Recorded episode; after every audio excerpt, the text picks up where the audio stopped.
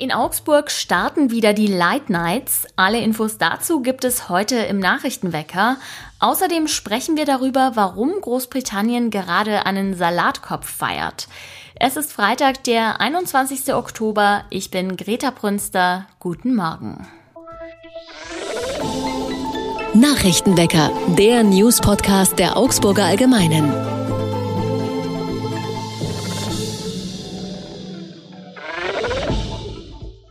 Augsburgerinnen und Augsburger dürfen sich auf ein erleuchtetes Wochenende freuen. Heute starten wieder die beliebten Light Nights.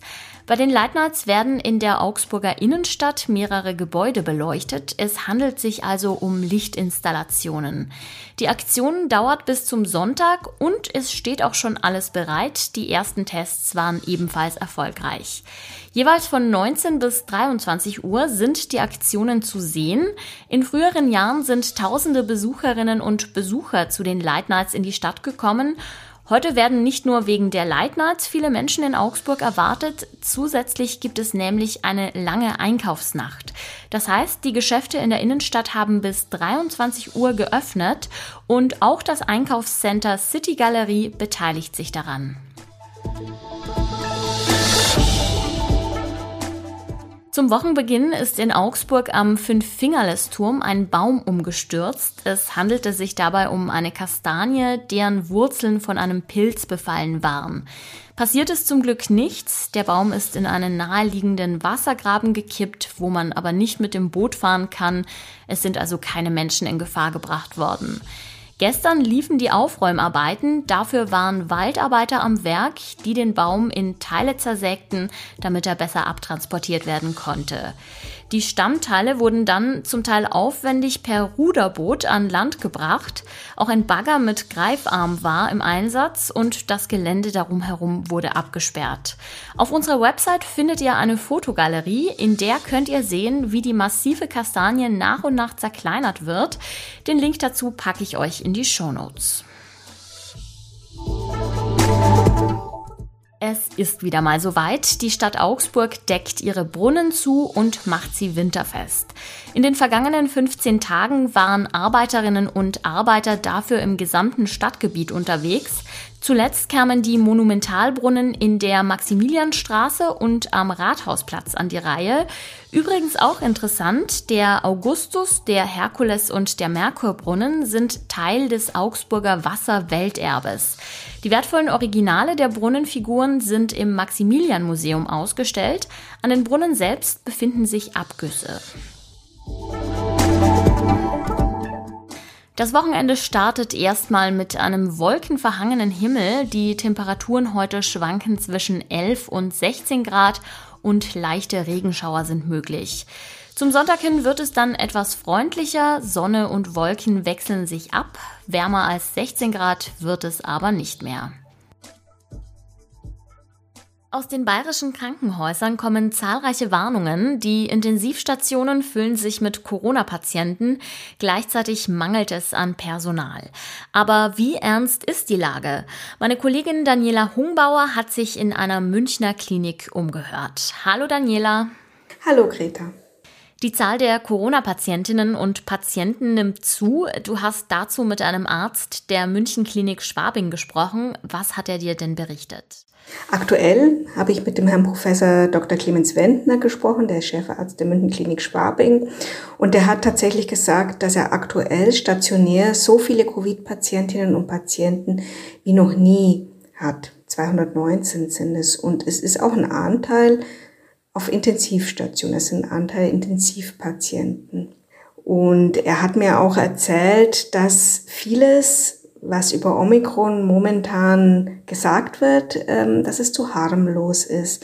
Denn Omikron ist nicht so harmlos, wie es oft dargestellt wird. Das spürt er natürlich vor allem zusammen mit seinem Team, den Pflegekräften und den Ärzten äh, in seiner Klinik. Und es ist auch nicht immer so, wie es auch oft gesagt wird, dass die Patientinnen und Patienten ins Krankenhaus kommen und dann zusätzlich noch äh, Covid haben, aber eigentlich wegen einer schweren Erkrankung, einer anderen schweren Erkrankung kommen. Er hat tatsächlich tatsächlich gemeint, dass etwa die Hälfte von diesen 219 Covid-Patienten aktuell ausschließlich wegen Corona in die Klinik gekommen ist.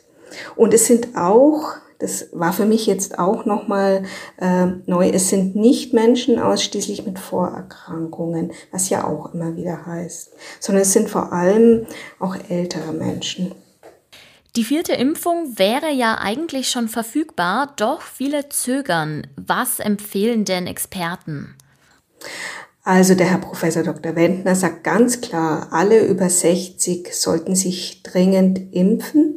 Und es sagt im Übrigen auch nicht nur der Herr Dr. Wendner, sondern ich habe heute auch die Möglichkeit gehabt, beim ähm, Herrn Professor Dr. Marx, Gernot Marx, anzufragen. Das ist ja der Präsident der Deutschen Interdisziplinären Vereinigung für Intensiv- und Notfallmedizin.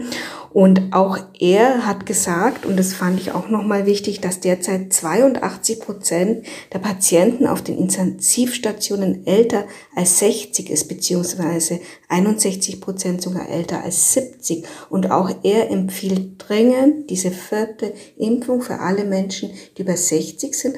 Und Herr Dr. Marx hat auch nochmal ergänzt, und auch eine Grippeimpfung. Ich glaube, das ist vielleicht auch noch eine wichtige Info, weil es einfach gilt, gerade die Leute zu schützen. Und was ist, wenn man bereits eine Corona-Infektion hatte? Sollte man sich dann trotzdem ein viertes Mal impfen lassen?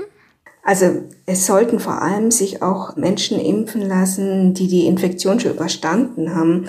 Denn der Herr Professor Wendner sagt wirklich, dass drei bis vier Monate nach einer Infektion man den immunologischen Effekt wieder verliert.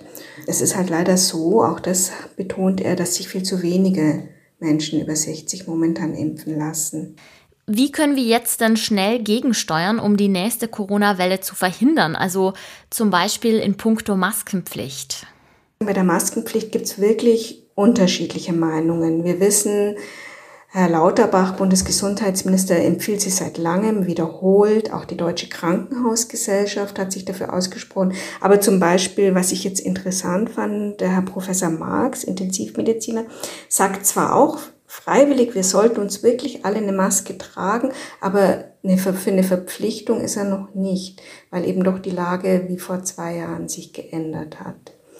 Und ich habe auch dann nochmal beim äh, Herr Dr. Bayer, das ist äh, der bayerische Hausärztechef, nachgefragt. Er überlässt der Politik, aber interessant ist auch bei ihm, dass er halt auch betont, dass die Maske, eine freiwillige Maske, einfach ein sehr guter Schutz ist vor Ansteckung, damit man also sich und andere schützt.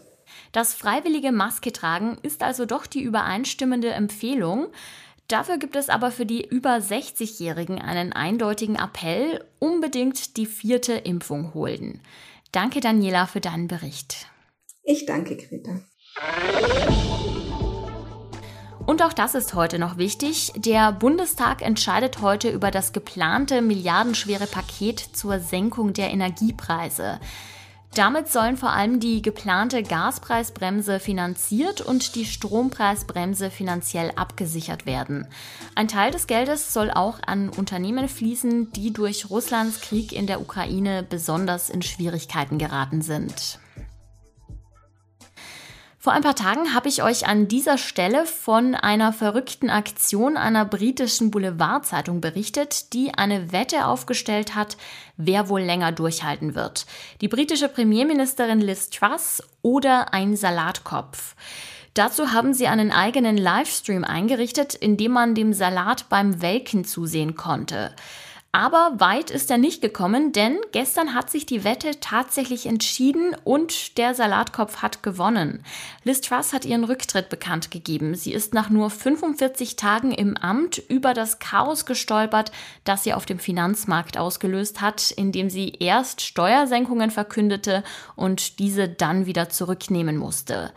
Der Salatkopf hat das natürlich gebührend gefeiert, und zwar mit Discolichtern und anderem Obst und Gemüse, das ihn in seinem Livestream besuchen durfte. Na dann, herzlichen Glückwunsch. Was für verrückte Zeiten. Ich würde sagen, jetzt geht's erstmal ab ins Wochenende. Der Nachrichtenwecker ist dann wieder am Montag für euch am Start mit den neuesten Nachrichten aus Augsburg und aus der Welt. Ich sag danke fürs Zuhören. Mein Name ist Greta Prünster. Ciao und macht es gut. Nachrichtenwecker ist ein Podcast der Augsburger Allgemeinen. Alles, was in Augsburg wichtig ist, findet ihr auch in den Show Notes und auf augsburger-allgemeine.de.